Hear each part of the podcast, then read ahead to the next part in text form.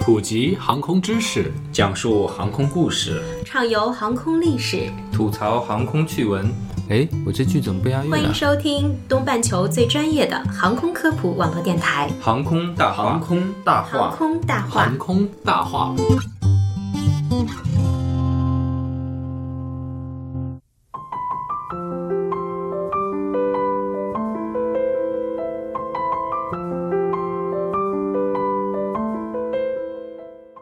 聊航空说大话，欢迎收听东半球最专业的航空科普网络电台《航空大话》。大家好，我是黑人。啊，我们今天准备关注一个可能大家认为不经意的小事件。首先，我介绍一下来自航空工业飞行器管理的特级专家，也是我们电台的老朋友，电台的顾问顾世敏先生。顾总您好，黑人好，大家好。顾总，今天我想跟您聊一下的是东海航空机长夫人三次进入驾驶舱的事件啊，我们聊一下这个话题。好好，首先我来说一下这个事件的背景。这个事件在大家进入大家视野可能是二零一八年十一月，实际呢，它是发生在二零一八年七月二十八号，B 幺五三三航班执行南通飞往郑州，然后去兰州，再用 DZ 六二零六的航班由兰州飞往北京的整个一个航线上。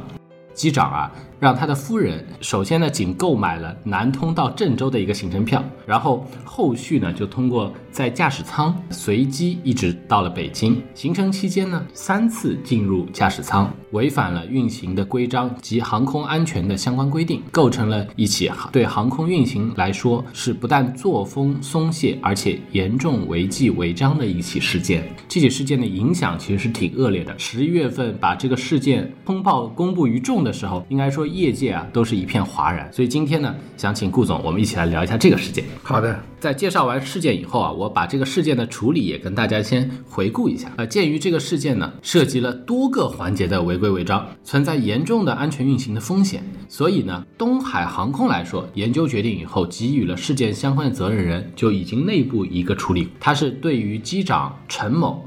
停飞六个月，取消教员资质，并且给予人民币一万两千元的经济处罚，同时还要按照票价原价补回后续航班的费用，给副驾驶王王某、赵某停飞十五天以及人民币六千元的经济处罚。当班乘务长，呃，虽然他多次劝阻，而且主动报告，也给予了减轻的处罚，他还是要承担人民币五百元的经济处罚。第四呢，就给当班的安全员孔某人民币五百元的经济处罚。在郑州到兰州、兰州到北京的航段，该机长同意未购买这两个航段机票的，也就是他的夫人继续乘机，在机上人数和舱单人数不符的情况下，先后两次同意关闭舱门，并且执行了航班的任务。对于这个行为啊，民航中南局对机长进行了一千元的处罚，并且责令其改正上述违法行为。同时，航班上的专职安保也被民航局处以八百元的行政处罚，等于是在公司以外追加了一个行政处罚，并且民航局还对东海航空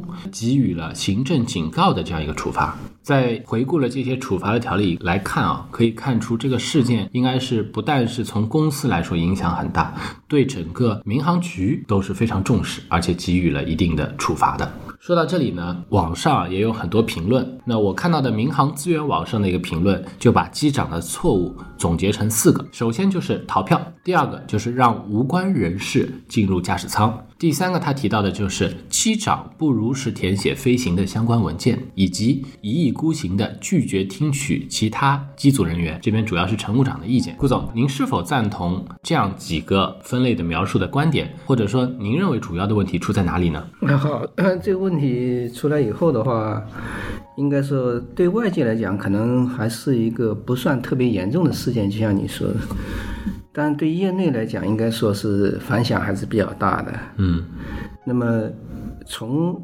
民航这个行业规则来说的话，呃，也是有两种比较鲜明的对立的态度。嗯一种态度就是呃老派的民航的这种观点，或者说主要是飞行圈子里的观点。啊他们认为，这个进入驾驶舱是很司空见惯的现象，也没有出什么安全事件。嗯呃，这个事情有点小题大做。嗯那么另一种观点呢，就是比较比较现代化的管理的观点，就是说，既然有管理的规则，那就应该遵守规则，所以说处罚的重点是在违规上，而不是在这个事件的这个后果上。结果上，对，所以说呢，现在就是这么两派比较鲜明的这个观点。那么根据目前的这个处理的这个结果来看的话，我个人觉得还是老派的观点占了上风，就是应该说对这个机长的处理，从大多数专业网上的专业飞行员的反应来看的话，认为还是比较偏轻的。嗯，因为民航局只处理的只罚了一千块钱，对，那但是我相信大家都知道机场一个月挣多少钱，呃，所以这个这简直就是毛毛雨了，对吧？然后最后呢，这个本公司觉得可能也罚得太轻了，所以又又罚了一万块钱。那对一个机长来说，这一万块钱飞一个航班就都不值这点钱。形式大于对了实际的处罚力度。对对对对，还是没有形成一种真正的这个威慑力，因为这个事事实上还是很严重的一件事情。我前面说的老派的这个观点，为什么会觉得没什么太大的问题呢？就是因为民航早期发展的时候啊，它这个时候它是一个贵族的式的出行方式，并不是一个大众式的出行方式，不是公交车，不是火车。那么机长是有很高的权利的，那个时候飞机也比较少，所以呢，航班在比较紧张的情况下，机长在特种条件下给旅客给某些人加一两个座放行，也是一种业内的常规。机长还是有这个权利的。很多人认为这个事情有点小题大做了，嗯，但是从现代的形势来看，航空也要与时俱进。就这种老派的做法，或者说我们业内的这个习惯做法，是不是还有存在的必要性？那这就要画问号了。就是说，你现在航空旅行已经是一个大众化的工具，甚至网上就有人质问说，为什么机长夫人要花这么大的代价要坐三段的这个飞机到北京去呢？一个直飞的航班也没有多少钱，是就是有人就质疑这一点了，就已经是根本就从经济上就没有必要去做这个事情了。所以这里面的问题是在于，首先就这种落后的或者说过时的这种方式，还有没有存在的必要性？这才是民航局应该关注的问题。为什么处理的这么轻呢？我相信民航局的有关方面也是考虑到业内的这个长期的这么一个习惯，就机长是有权利为人放座的，所以。这个事情，我觉得问题并不在这前面你说的三条违规、四条违规，而在于这个制度的根本性是需要考虑它的合理存在吧。如果这个结论是认为是合理存在的，或者局方认为还是继续要给机长权利的，那么它只是一些违规而已了。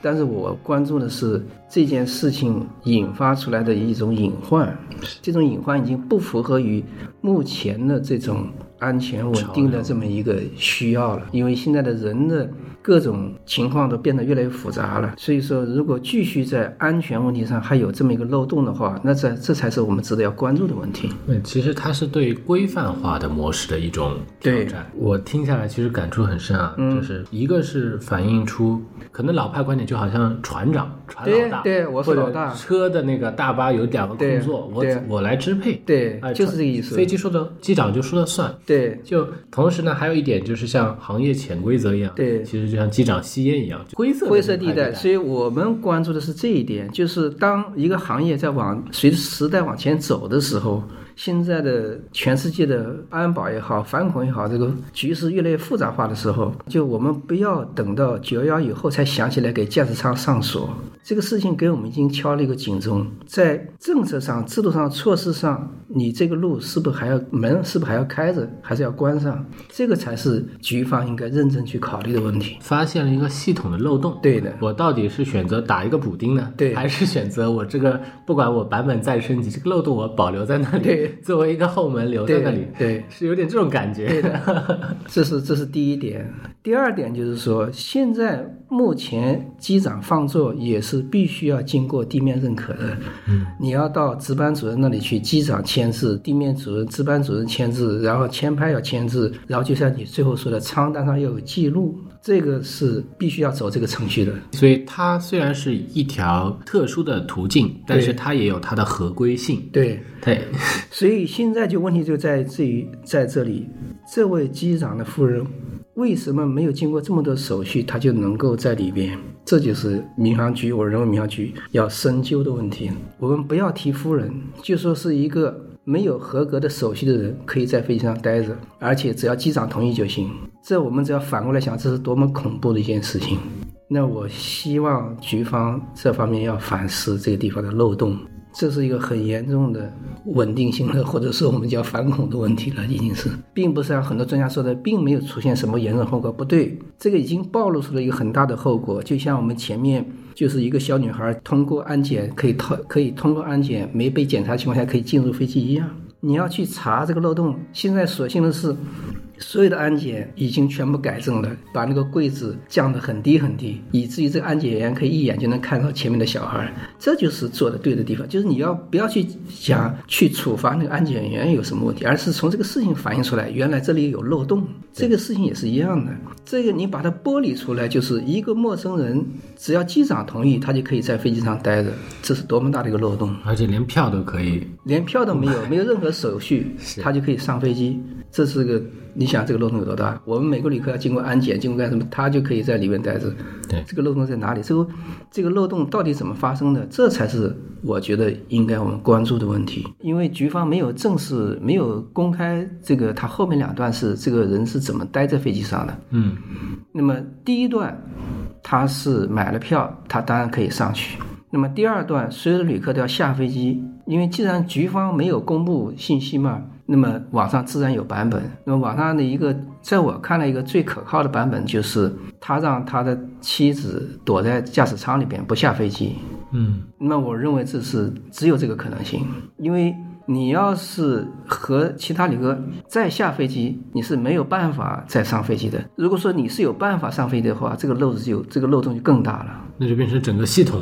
都在对呀，有一个。所以我们现在还是宁肯相信。这个版本就是说，他让他的妻子躲在驾驶舱里边，嗯，当其他的包括安保来检查的时候都没有看见，因为只客舱里看看，驾驶舱人家是不会去干预的，嗯，因为机组过站嘛，机组在里边，对吧？问题就在这里，就这个这里边的隐患其实还是蛮吓人的。其实我们作为呃民航的关注者，我们还是希望民航局方还是要认真去检查这里边的问题。不要一旦真要是出了大问题的话，可能后悔都来不及。顾总，您认为就拿这个事件举例来说，由自己的家属进入到机舱，它会带来什么样的风险？因为我自己也有朋友，他的父亲或者他的家人。就是飞机的驾驶员，他也经常会搭乘他父亲的飞机。嗯，那我他也没有跟我说过是不是去过，但是我觉得大家按照这个换位思考角度，就是我的父亲在开飞机，而我去一下，这也是比较自然的人之常情。对，觉得好像是很能体谅和理解的一件事情。对，所以那它会带来怎样的风险，或者是有多大的危害呢？能不能给我们说一下？好的，这就是从两个角度去分析，还是讲早期。早期的话。啊，整个的这个世界应该说还是比较太平的，嗯，能够坐起飞机的人还是有一定身份的。那这些旅客的素质，我们不可避免的要说素质的问题。这些整体的旅客的整体素质还是非常高的，嗯。那么在这个时候，因为本身当时飞机是一种贵族式的出行方式，机长出于礼仪也会允许，甚至会邀请一些旅客进入驾驶舱去参观。这是一种行业的规则，我们不否认这种规则和传统。但是随着航空这个运输业的普及化，大众旅行成为这个航空的一个主流的情况下，这个旅客本身的这个来源就比较复杂。嗯，其次，现在大家都知道，这个反恐形势、安保形势都非常的这个紧张。驾驶舱现在是上了锁，而且这个驾驶舱不仅是上了锁，它是密码锁，就是每次航班的密码是机长。和机组之间约定的密码，而不是一个固定的密码。那么这就意味着什么呢？就是也至少意味着整个民航业已经把驾驶舱门看得非常非常重要了，不是随随便便就能进去的。那么按照按照局方的文件是规定了，只有当班的和航班任务相关的人才能进去，比如说飞行员，比如说乘务员，比如说机务人员，比如说飞行检查人员。嗯，除此之外。没有经过局方和公司批准的，人是不能进入驾驶舱的，包括你的亲人和朋友都是不能进去的。虽然这个款待在空中款待朋友本来就是西方的这个驾驶舱里边的一种文化，但现在欧美也是不允许的。嗯，如果在欧美的航班上，机长就是在未经官方许可的情况下，让陌生人或者朋友进入驾驶舱的话，在欧美的很多国家现在已经承担要承担刑事责任了，不是不是是不是行政责任是刑事责任，他被判刑了。那么这就是一个总的概貌。那么另外一方面来说呢，就是现在的飞机跟原来的飞机也不一样了。原来飞机主要是人工驾驶和一些半自动的驾驶，现在是全自动驾驶。那么这个对于我们来说意味着，对于飞行员来说意味着一个什么情况呢？就是一旦这个系统出现问题的情况下，这个飞行员必须要在最快的时间里。接管这个飞机，他要对故障进行判断，要进行机组协调、空域协调。我们前段时间的这个试航的事件就是一个典型的例子。对，本来如果这是一个在老式的飞机上的话，没有应该说没有飞行机组会因为这个问题。导致飞机失事的，就是空速指示不正常嘛，没什么关系嘛。对。但是因为现在包括这个七三七 MAX 这个飞机，它有一个自动保护装置，机组不了解这个情况，尽管非常有经验，但是最后飞机还是坠毁了。也就是说，飞机平时飞的时候是没什么事情的，那么一旦要有点问题的话，那么机组的对机组的挑战是很大的。那么反过来说，要求机组是必须全神贯注。现在如果驾驶舱里有了其他人，就把这个驾驶舱的工作规则打乱了。那这个人坐在那里，机组必然要分心，甚至会对机组的工作产生干扰。这里面最悲惨的一件事情，就是一九九四年俄罗斯航空的五九三航班从莫斯科飞往香港，当时是引进了空客的三幺零飞机，这个飞机